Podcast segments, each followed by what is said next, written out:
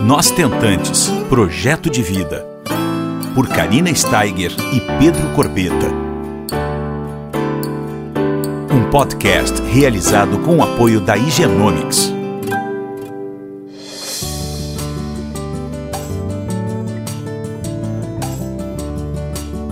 Olá, pessoal, tudo bom? Como é que vocês estão? Estamos em mais uma semaninha juntas e hoje eu tô especialmente feliz de estar com vocês aqui hoje, porque eu trago uma estentante. Gente, como eu esperei falar isso.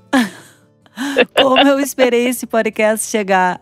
Para quem não sabe, Adriana Soares já fez um podcast conosco, tá? Sobre a rede de apoio que ela teve que construir para passar a caminhada dela com mais tranquilidade. E ainda lá naquela época, a gente falava assim: ainda vou te chamar para fazer um podcast como estentante. E chegou o dia, chegou a hora, a tão desejada hora chegou, né, Adri? Então, assim, ó. Chegou! Tô muito, muito feliz. Esse positivo chegou. E só não chega para quem desiste, né, Adri? E tu foste uma, é, uma tentante verdade. muito persistente.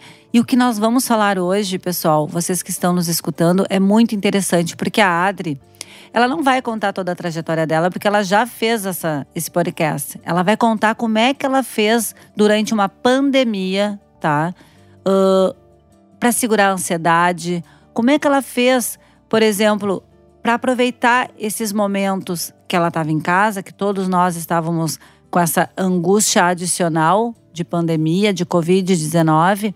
A Adri conseguiu é, aproveitar esse tempo e vai nos contar agora melhor porque ela fazia muita live, ela ajudou muitas as tentantes, se autoajudou muito, trouxe uhum. muita informação para casa dela, até que ela pudesse conseguir reiniciar o tratamento e fazer uh, o término dele, né?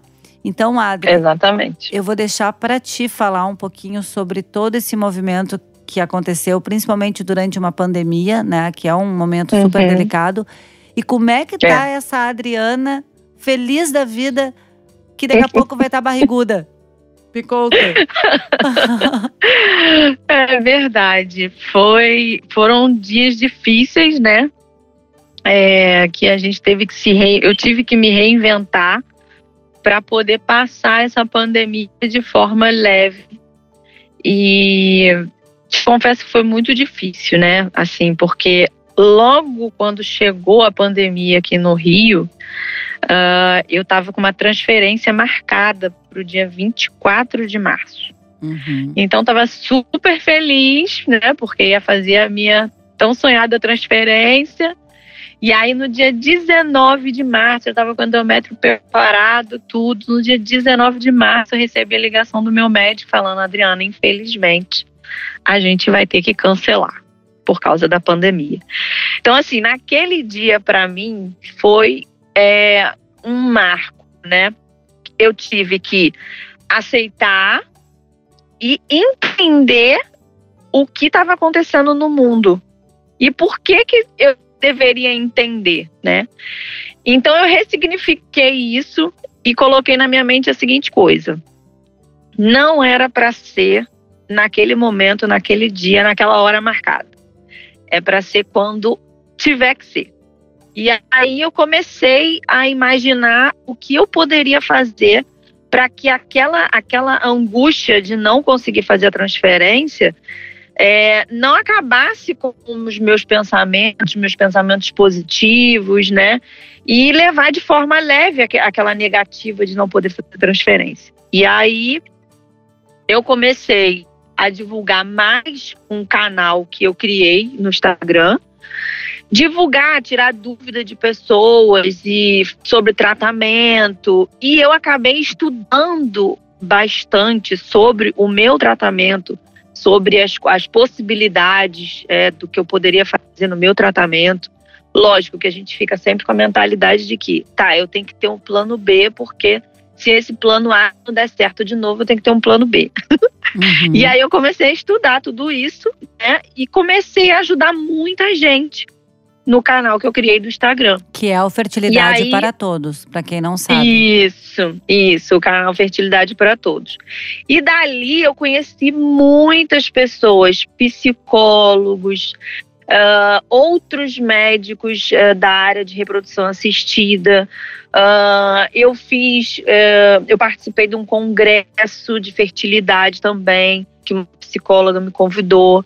Então, assim, eu tive também uma outra, eu criei uma outra rede de apoio para apoiar as outras mulheres, né? Contando a minha trajetória e contando o que eu estava fazendo naquele momento da pandemia para poder passar de forma leve até que tudo se estabilizasse. Então, assim, eu foquei muito em ajudar as mulheres, mostrando o que estava acontecendo comigo naquele momento. E mostrando que não teria problema acontecer o que aconteceu, que a gente pode esperar mais um pouco, né? Que a gente pode esperar o momento certo de fazer as coisas certas, para que tudo no final dê certo como deu. É.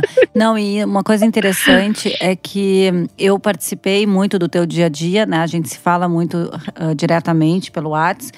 E eu me lembro ah, uma vez uh -huh. que tu me ligou, tu estava bem chateada, estava bem jururuzinha. E eu me lembro que eu te falei, Adri, vive esses, esse teu momento de tristeza também, porque não é fácil esse compasso de espera, não é? O mundo, sim, sim, o mundo estava num compasso de espera com muitas incertezas. É uma coisa muito nova tudo isso que a gente está vivendo. Então, é. Eu me lembro que tu estava bem triste, mas logo passou, dois dias, três dias depois, outro dia nasceu. E isso faz parte dessa, dessa nossa jornada, né, Adri? A gente precisa também respeitar esses nossos tempos tristes, né? Os, os dias mais difíceis. Com certeza, é. Eu respeitei isso, segui seu conselho, sim. E foi quando, tipo, eu dei uma renovada, né? Que eu falei, cara, eu tenho que viver a tristeza que eu tô sentindo. Mas eu não posso viver o resto da minha vida com essa tristeza. Eu uhum. tenho que levantar a poeira, sacudir e vamos embora. Vamos seguir em frente. E é importante realmente a gente viver aquele momento de, de, de luto, vamos dizer assim, do que você achou que ia acontecer e não aconteceu é importante, porque faz parte. Não adianta, a gente não consegue ser forte todo o tempo. Uhum. A gente tem que realmente é, é, viver aquela situação. E as situações que vêm, a gente tem que saber vivê-la, né? E eu consegui tirar muito bom proveito disso tudo na pandemia, estando em casa, trabalhando home office e podendo ajudar outras pessoas que estavam na mesma situação que eu uhum. ou que tinha uma transferência marcada, ou que não sabia como ia dar continuidade ao tratamento, porque como eu sou receptora de óvulos e tudo parou, as pessoas falaram: "Ai, como que eu vou conseguir a minha doadora?" Porque a doadora é jovem e as jovens não poderiam fazer nenhum tipo de tratamento na pandemia. Então as pessoas ficavam loucas, né? As meninas quando passavam mensagem para mim ficavam sabe, assim, desesperadas, não sabiam.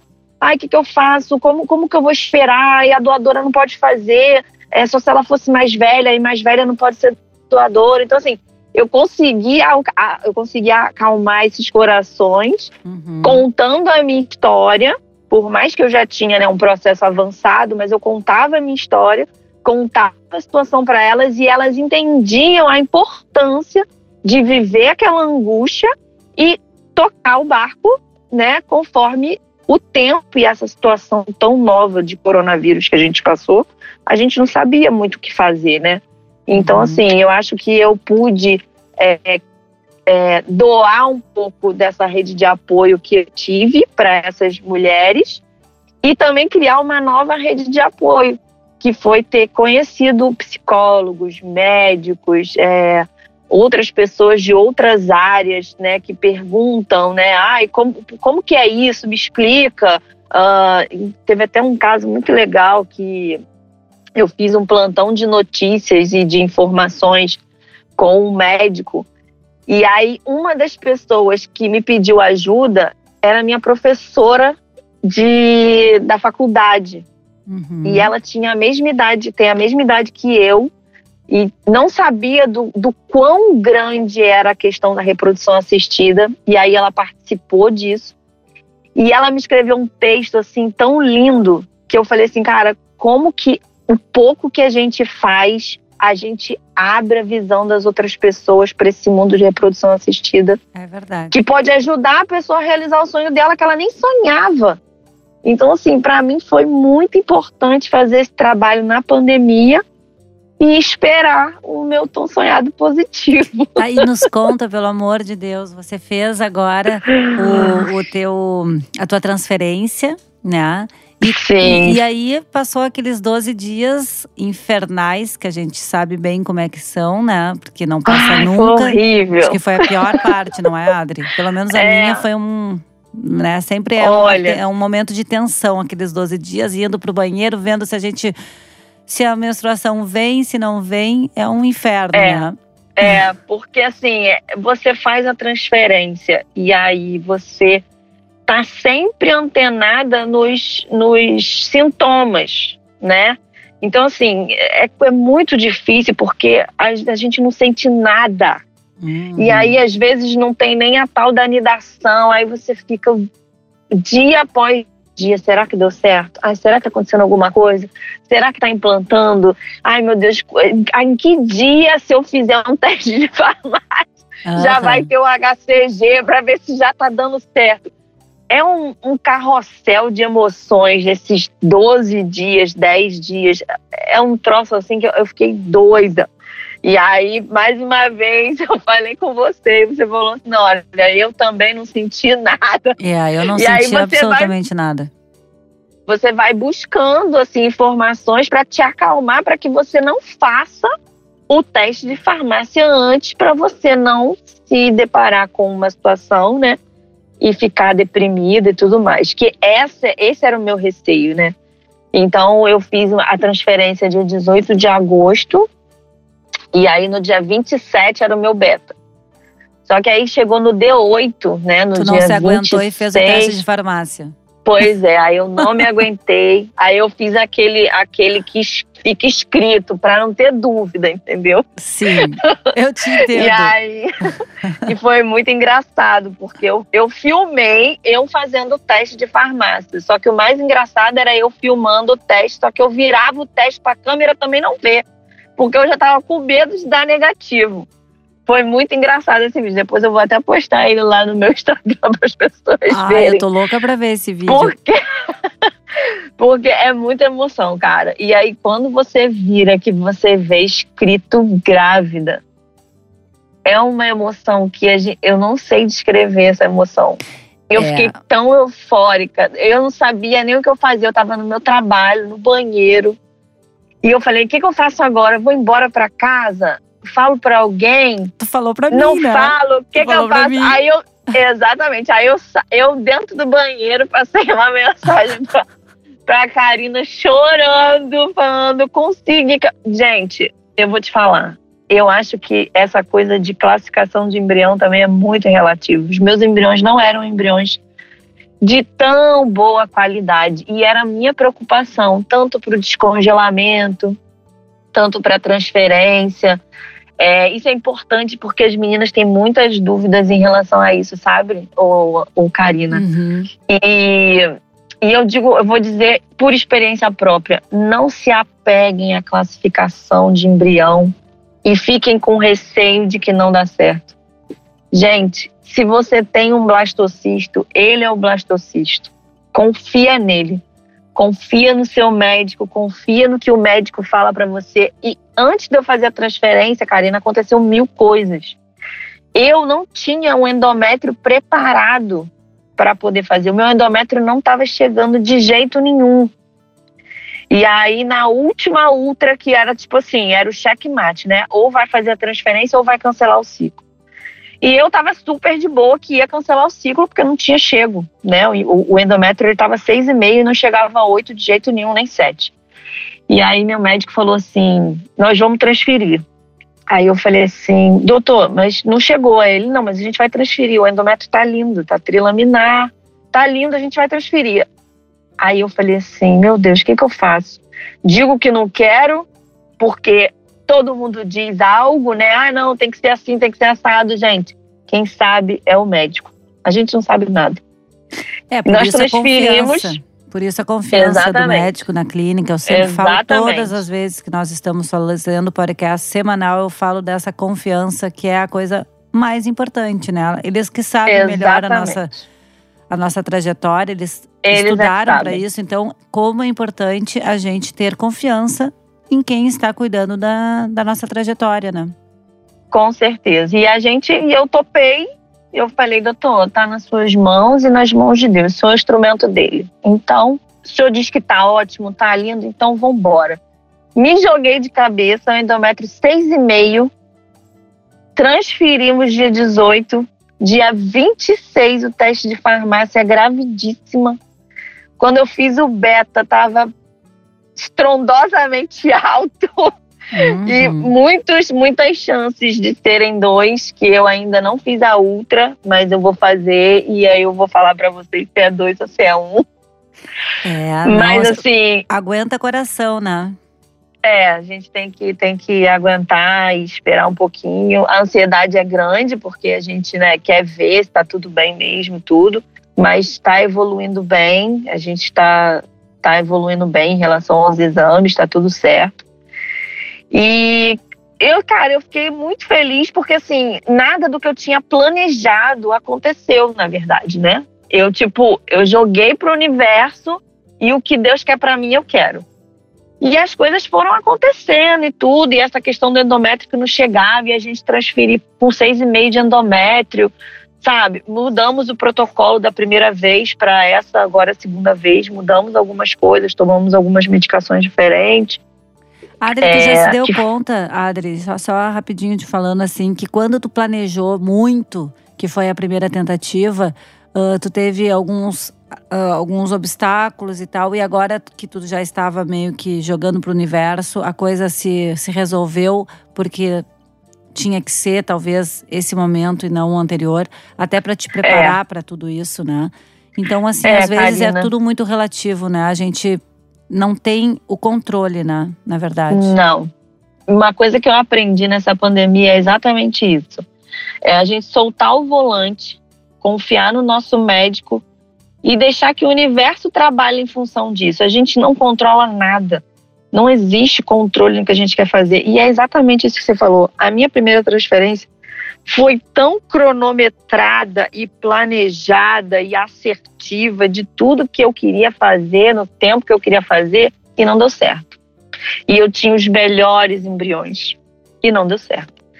É, quando eu tive é, a, a- questão da chikungunya, que eu ia fazer a segunda transferência, eu fiquei doente, foi ali que eu me dei conta que eu não, eu não controlava nada. Uhum. E eu fiquei praticamente nove meses esperando para fazer uma segunda transferência. Quando a gente decidiu, veio a pandemia. Então, assim, mais uma vez, o, o mundo, o universo vai me dizendo: olha, larga esse volante, não controla nada, porque tudo que você controla não vai dar certo.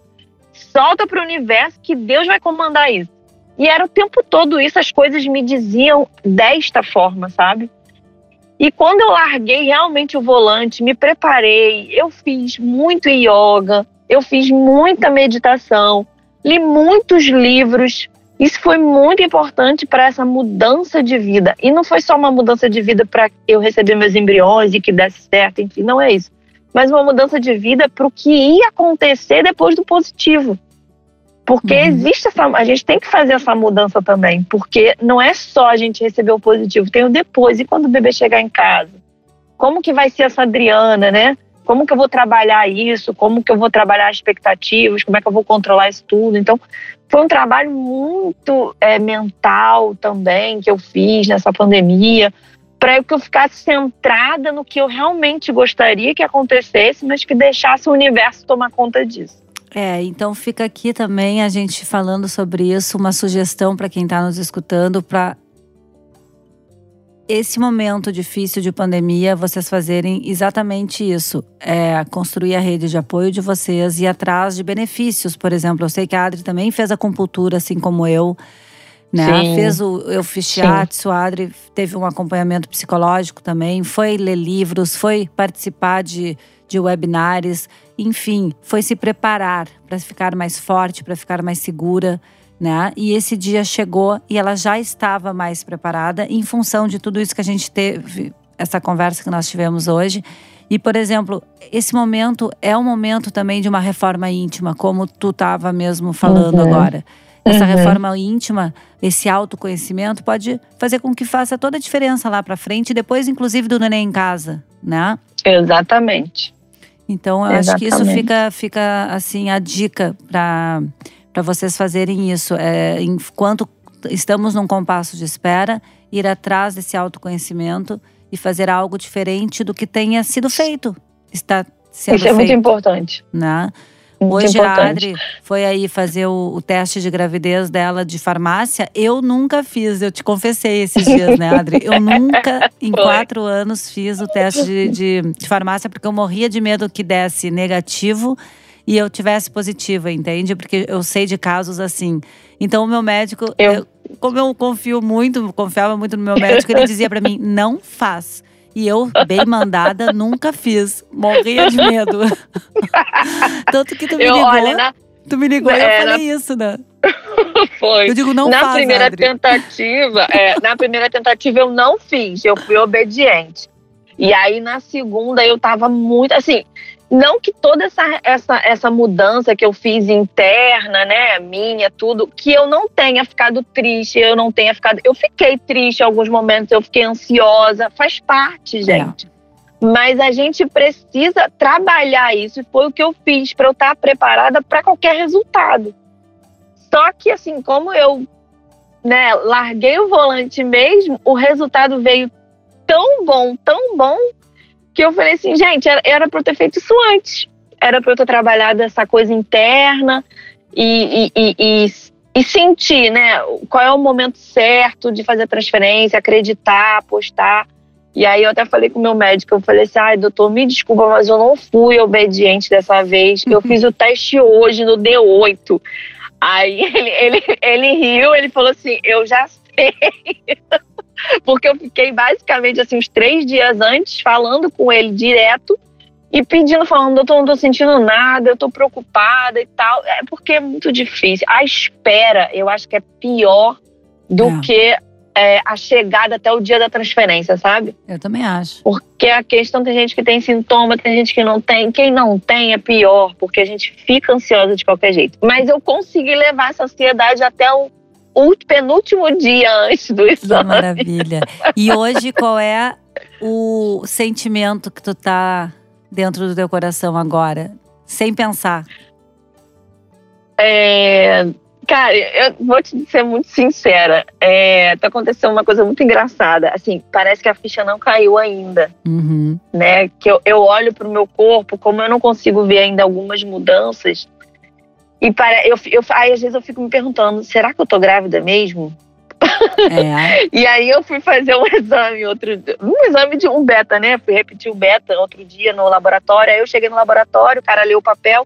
Aí ele, a senhora tá gestante? Aí eu, não. Aí eu, aí ele, eu falei, não, peraí, tô sim. Eu tô. não tipo caiu assim, a ficha, a ficha ainda.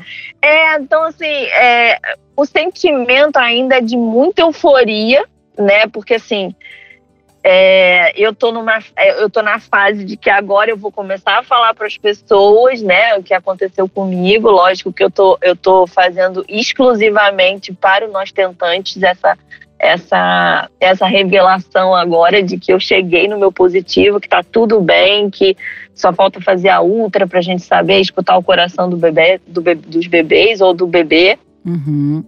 Mas é, a vontade que a gente tem quando a gente descobre é contar para todo mundo. Sair gritando. Mas né? ainda é o sentimento que eu tenho, cara, é só de gratidão por toda a caminhada que eu tive desde o primeiro dia que eu sentei na frente do meu médico até o último dia que eu deitei naquela maca para fazer a última transferência é só gratidão, assim. É, o sentimento que eu tenho é gratidão por tudo. E é. porque isso, isso trouxe muita coisa boa para mim, trouxe amigos, trouxe uma rede de apoio maravilhosa, uh, trouxe eu ajudar outras pessoas e conseguir entender isso e conseguir tentar mostrar para as pessoas que é possível, sabe? Conseguir gerar um bebê, conseguir gerar o seu filho. É. Não sei. Sentimento é. é gratidão. Eu entendo. e tu é um exemplo, Adri, sabe? Porque tu persistiu, tu caiu, tu levantou, tu sempre manteve a esperança, com otimismo, é, ajudando as pessoas. A gente se conheceu no Nosso Tentantes lá em São Paulo. E é. nossa amizade que seja eterna, né? Que nossos filhos se conheçam e sejam amigos. Tu aceitou a ovo recepção de peito aberto. Foi a primeira tentativa. Uhum. Para quem não, não sabe da história da Adri, vai lá no podcast anterior dela e, e já depois uh, pode acompanhar. E resumindo aqui, a Adri não fez tentativa com os óvulos próprios, diferente de mim, por exemplo, que já tinha esgotado com 43 anos com duas anteriores FIVs com os meus óvulos é. próprios. A Adri fez uhum. direto a ovorecepção, tá? E aceitou de uma maneira uh, leve, né? Uh, e, e, e, tem, tem muito a, a contribuir para quem quer entender um pouquinho sobre, sobre esse sentimento de, de aceitação da ovorecepção. É. Não é verdade, uhum? É isso mesmo, é e, verdade. Então, assim, cada um tem a sua receita do seu bolo, cada um tem a maneira uh, de, de entender, de trazer informação e ver se essa forma de parentalidade serve ou não para o casal, para dentro da vida de vocês. E isso é tudo muito individual. E agora, só comentando aqui pra gente finalizar, tu só vai cair a ficha, amiga, quando tu escutar o coraçãozinho do bebê, que é daqui a pouco e mais é. ainda quando começar a tua barriguinha a crescer. Porque até então a gente fica incrédula. Eu sei porque eu também ficava. É, gente, parece que a ficha não cai. Eu é queria é, falar umas últimas palavras. É, eu queria deixar meu depoimento, assim, muito amor e carinho ao projeto Nós Tentante, é, que tem ajudado muita gente, é, que tem trazido informação segura, né? de uma forma tranquila, sincera e amiga, que é tudo que a gente precisa quando a gente está nessa caminhada, nessa jornada. Eu tenho um sentimento de gratidão muito grande por vocês, por você, pelo Pedro, pela Márcia do Genomics, que me ajudou muito. Ai, que amor. E que e eu peço que que vocês continuem essa jornada de vocês, esse projeto que é tão maravilhoso, que ajuda tanta gente e que é importante para todas as mulheres que buscam, né, poder gerar seu filho. Assim como eu saí do Rio para ir lá te conhecer pessoalmente, que eu falei, não, eu preciso conhecer ela pessoalmente, eu preciso abraçar ela e falar assim, caramba, eu, eu me vejo é, na sua história. É. E aí é isso. E agora eu tô aqui, gravidíssima, e feliz da vida. E eu queria que vocês é, contassem comigo pro que vocês precisarem de ajuda. Qualquer coisa, Márcia do Genomics também, que, que apoia você, o teu projeto. Vocês são maravilhosos. Nunca desistam desse projeto. Não deixe esse filho lindo que é o Nós Tentante acabar. Não, Se depender não. de mim, não acaba, porque eu vou ficar enchendo o saco de vocês. Com certeza, com certeza. Estaremos no Rio de Janeiro, se Deus quiser, no presencial em 2021, quando tudo isso é, se estabilizar, né, essa pandemia.